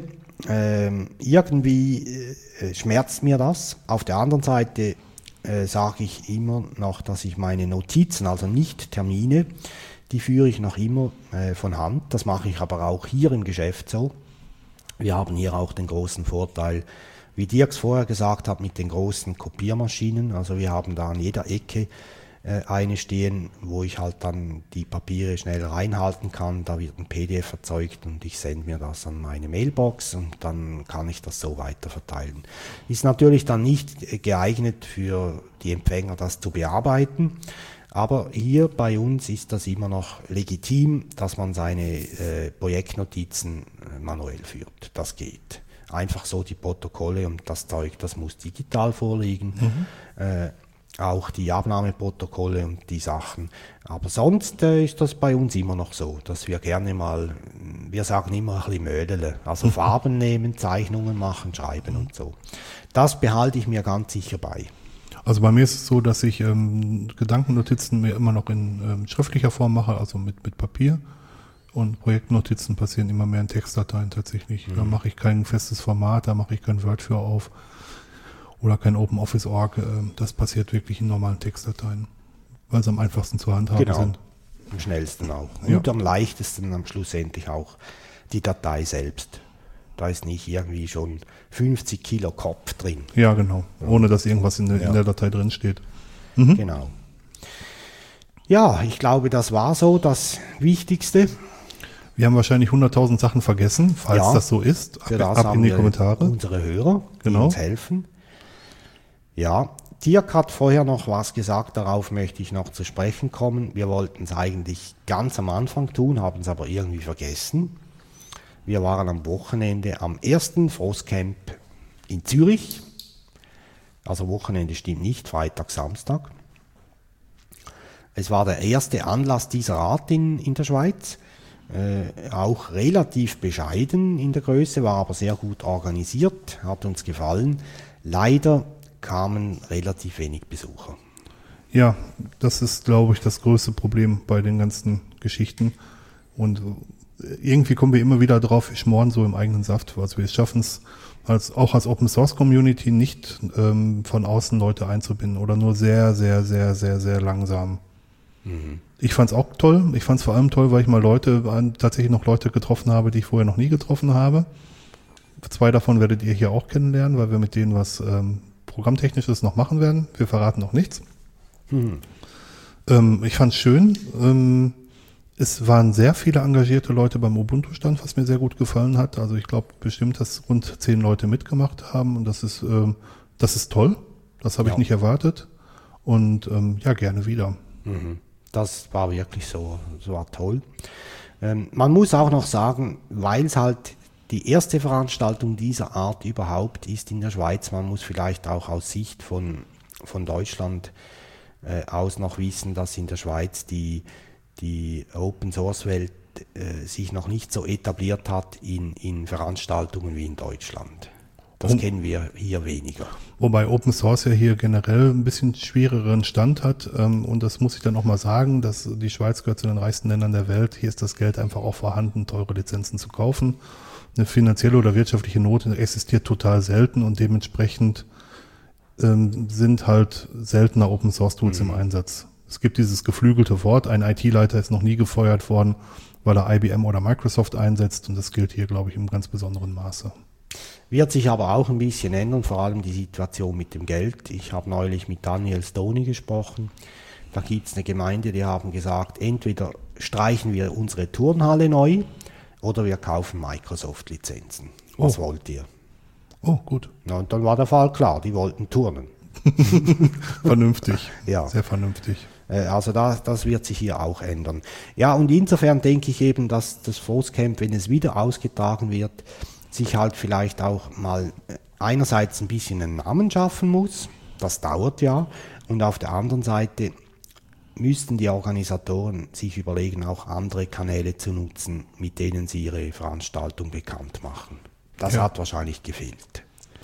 Wobei das auch nicht einfach ist. Also, ähm, Natürlich. aber ich könnte, hätte mir auch sehr gut vorstellen können, das werde ich auch als Empfehlung für das nächste Frostcamp, wenn es nächstes Jahr eins gibt, ähm, mitgeben, dass ähm, durchaus Frostcamp-Plakate hätten gedruckt werden können, die in den Firmen verteilt werden. An meinem Standort, da wo ich arbeite, arbeiten 8000 Leute. Und wenn 8000 Leute daran vorbeigehen, werden bestimmt 50 oder 100 auf die Idee kommen. Das sind alles ITler. Da werden bestimmt so viele Leute dazukommen äh, und sich das mal anschauen. Genau, Okay. eben solche Kanäle. Es muss nicht immer äh, gerade jetzt tausend, von, Tausenden von Franken kosten. Klar, Plakate, die kosten auch was, aber das kriegt man gesponsert. Ja, das denke ich auch. Das, Ja. das, das wird möglich sein. Ja. Wir freuen uns, wenn es wieder eins gibt. Wir haben ja auch noch einen Shortcast dazu gemacht zum Frostcamp, den ihr euch anhören dürft. Müsst. Äh, ja, das hast jetzt du gesagt, Dirk. Ja, haben wir noch was, Dirk? Ja, es gibt eine Sache noch zu sagen. Ähm, Wir werden an einer Podcast-Umfrage teilnehmen. Diese Podcast-Umfrage, den Link zu der Podcast-Umfrage stelle ich euch ins Blog. Ähm, in die Shownotes. Sendungsnotizen. Und ähm, wir würden euch bitten, dort dran teilzunehmen. Es geht darum, um auch mal zu sehen, ähm, wie weit Podcast mittlerweile im normalen Leben angekommen ist. Ähm, es, die Resultate werden äh, veröffentlicht und für jeden frei zugänglich gemacht. Und die Podcasts, die sich beteiligen, so wie wir jetzt mit dem, ähm, dass wir es mündlich erwähnen, beziehungsweise auch nochmal in einem Blogartikel erwähnen werden, in einem separaten Blogartikel erwähnen werden, die bekommen Auswertung zu, auf den eigenen Podcast zugeschnitten. Also da werden wir dann ein bisschen was über euch erfahren, wenn ihr das wollt. Was mir ganz gut gefällt. Auch wenn ihr es nicht wollt. Auch wenn ihr es nicht wollt. Aber dann, ihr braucht ja nicht dran teilnehmen. Also das ist ja keine Pflicht daran teilzunehmen, es ist nur schön. Ähm, Podcasting entwickelt sich immer mehr zum, zum Massenmedium, was ich total prima finde. Vielleicht auch deshalb, weil die großen Radiostationen schon vor Jahren da auf diesen Zug aufgesprungen sind. Ähm, und da gibt es ein paar Angebote, die ich sehr gerne nutze. Zum Beispiel Echo der Zeit von Radio DRS erscheint täglich und nimmt halt den Tag ziemlich genau auseinander. Ist noch spannend und ich kann da nicht immer abends um 6 Uhr, um 18 Uhr das hören. Dann kann ich es mir holen. Nachts um 11 oder so das anhören. Genau, wir, beide produzieren ja nicht nur Podcasts oder Audio fürs Web, sondern wir, ähm, ähm, wir hören auch sehr viel und wir nutzen auch öffentlich-rechtliche Angebote und gerade in Deutschland ist ja die Riesendiskussion, dass die Sachen vom Netz genommen werden müssen nach einer Woche. Ähm, ich habe die Meinung, dass es eigentlich im Netz bleiben muss, weil es von den Steuergeldern bzw. von GZ-Gebühren bereits bezahlt, bezahlt, bezahlte Inhalte sind. Ähm, Finde es eigentlich frech, dass es so den Gebührenzahlern vorenthalten wird. Aber es gibt ja mit depub.org, und das erwähne ich hier ganz deutlich, depub.org, der Server steht in Panama, da wird zum Beispiel alle Tagesschau-Inhalte vorgehalten. Super. Seit 97, glaube ich. Machst du da einen Link, Dirk? Ich mache da einen Link, ich traue mich das, ja. Gut, okay. Vielleicht zeichnen wir dann die nächste Sendung irgendwie von, äh, ich weiß nicht. Wir sind äh, ja hier in einem Drittland. Mir kann ja hier erstmal relativ wenig passieren, wenn ich das Land nicht verlasse. Okay, Aber es gibt ein Auslieferungsabkommen, ne? Mist, Eben. Mist, Mist, Mist. ja, ja. So in Südamerika, wenn wir da mal sind oder so. Ja, Südafrika würde mir besser gefallen. Ja, das wäre näher bei Ubuntu. Einmal das und es ist die gleiche Zeitzone. Ah, stimmt. Oder nahezu. ja, stimmt. Wir haben noch einen kleinen Ausblick, wenn wir jetzt, jetzt sind wir durch, Dirk, oder? Jawohl, jetzt habt ihr es geschafft, fast geschafft. fast geschafft. Wir sind gleich soweit. Ähm, wir haben schon darüber gesprochen, die UBOCon, das ist die größte deutschsprachige Veranstaltung rund um Ubuntu. Die findet in Leipzig statt vom 15. bis 17. Oktober in diesem Jahr. Dirk hat hierzu eine, einen ganz guten Teaser erzeugt. Äh, hat mir sehr gut gefallen. Den könnt ihr auf Radio Tux hören. Ich habe ihn auch beim, beim Ubuntu-Blog verlinkt. Wir können ihn doch eigentlich hier auch als Ausgang reinschneiden, oder? Ja. Schneiden wir ihn rein als, Aus, als wie sagt man dem? Rauswerfer, Rausschmeißer, Auswer- Rausschm- Raus- Rausschmeißer. Ja, als Rausschmeißer. Gut, wir schmeißen ihn als Rausschmeiß Rausschmeißer rein. ähm, Ubercom 15. bis 17. Oktober. Weil die, Entschuldigung, weil die Fragen schon häufiger waren. Sie startet am Freitag um 16 Uhr und endet am Sonntag um 16 Uhr. Jawohl. Äh, einschreiben kann man sich noch immer, glaube ich, oder? Da einschreiben kann man sich bis direkt zum Veranstaltungstag, nur wenn man nicht bis zum 8. die Teilnahmegebühr von 8. Oktober, die Teilnahmegebühr von 10 Euro ähm, bezahlt hat, dann muss man vor Ort was bezahlen, das sind 15 Euro. Man bekommt dafür eine Tasse, ähm, so einen Schlüsselanhänger und freie Verpflegung über das Wochenende. Ich glaube, dass das okay ist. Wir machen das, um nicht so viele Lebensmittel wegschmeißen zu müssen und um planen zu können. Es geht nicht darum, den Leuten das Geld aus der Tasche zu ziehen. Das, was ihr zurückbekommt, ist mehr als das, was ihr bezahlt. Ja, auf jeden Fall. Um darauf noch einzugehen, was Dirk gesagt hat, äh, bei der vorletzten Ubercon waren, war die No-Show-Rate so hoch, also die, es, es kamen viel weniger Leute, als sich angemeldet haben. Damals musste man keinen Obolus entrichten und ihr, ihr musstet dann Esswaren wegschmeißen. Es sind da Teil, zum Teil Leute mit, mit Tabletts durch die Uni gelaufen, haben Leute gesucht, die noch Brötchen abnehmen und zum Schluss ist tatsächlich noch was weggeworfen worden. Das finde ich nicht gut. Ja. Also bei Lebensmitteln bitte nicht. Also nicht, wenn es nicht nötig ist, so. Und äh, seit dem letzten Jahr ist das nicht mehr passiert. Oder? Genau. Ja, das, das ist dieser Grund. Und es ist tatsächlich so, man kommt, oh, bekommt ohnehin viel mehr zurück, als man da gibt. Das ist versprochen. Jawohl. 13. und 14. November, die Open Rhein-Ruhr. Da kann Dirk was sagen. Ja, das ist, die findet zum zweiten Mal statt. Das ist in, im, im Ruhrgebiet in Deutschland, in Oberhausen. Ähm, ich werde auch da sein. Und ähm, es, der Pott kocht, hieß es mal. Das war eine andere Veranstaltung. nee, aber das ist im, im, im Ruhrgebiet und ich werde natürlich in meiner Heimat dabei sein, wenn so die Event startet. Auf jeden Super. Fall. Wir haben aber dazwischen was vergessen. Jawohl, habe ich jetzt gerade gesehen. Das ist am 30. und 31. Oktober das Barcamp in Liechtenstein. Ähm, das war das letzte Mal das beste Barcamp, was ich, was ich glaube ich besucht habe, weil der Rahmen so toll war. Und ich werde versuchen, auch dieses Jahr hinzukommen, aber ich kann es noch nicht hundertprozentig sagen. Ja, ich auch noch. Vielleicht gibt es halt nur einen Tag oder so. Werden wir sehen. Ja. Dann der Linux-Tag in Dornbirn, der 27. November 2010 in, Dorbe, in Dornbirn. Äh, Da gibt es auch dann wieder einen Ubuntu-Stand. Das machen die Leute aus Augsburg. Aus Augsburg in Ja. Dornbirn. Jawohl. Super. Ich war da letztes Mal mit dabei. Ich werde sicher wieder dort sein. Ich weiß aber noch nicht in welcher Rolle. Ich möchte nicht immer hinter einem Stand stehen. Ich möchte auch mal vorne. Und das geht jetzt auch mal an euch. Wenn ihr an solchen Veranstaltungen mitmachen wollt, macht einfach mit. Wenn ihr nur einen halben Tag helft, dann ist das ein halber Tag, in dem andere, die das sonst die ganze Zeit durchmachen, vielleicht sich auch mal Vorträge oder was anderes anhören können. Und es ist nicht schwer. Nö, überhaupt nicht. Es ist auch nicht äh, schlecht, wenn man sagt, dass man auch von bestimmten Sachen keine Ahnung hat. So geht's mir bei Desktop-Themen, da bin ich relativ unbeleckt. Ähm, da verweise ich an andere oder aufs Wiki. Dafür kann ich bei Server-Themen ein bisschen mehr helfen. Es geht einfach nur darum, den Leuten vielleicht auch eine CD in die Hand zu drücken oder ein bisschen was zu Ubuntu zu erzählen. Das geht ganz gut. Genau. Geistige Begleitung. Geistige Begleitung, genau. Ja, das waren unsere Termine und damit äh, sind wir jetzt wirklich fertig. Genau. Dirk. Wir werfen euch noch mit dem Teaser für die Ubocon raus. Und Jawohl. danke fürs Zuhören. Danke vielmals. Bis zum nächsten Mal. Tschüss zusammen. Tschüss. Die Tage der großen Zusammenkunft. In der Woche 43 des Jahres 2010 ziehen sie aus, um einander zu treffen. Aus ganz Europa reisen sie gen Ostdeutschland. Leipzig ist ihr Ziel. User, Newbies und Oldies finden sich zusammen.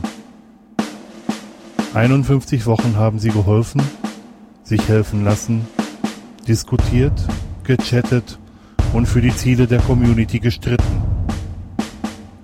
Nun, endlich soll es soweit sein. Drei Tage Workshops, Vorträge, Lightning Talks und Social Events.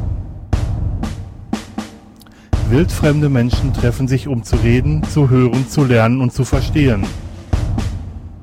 Drei Tage leben sie Ubuntu live in Leipzig.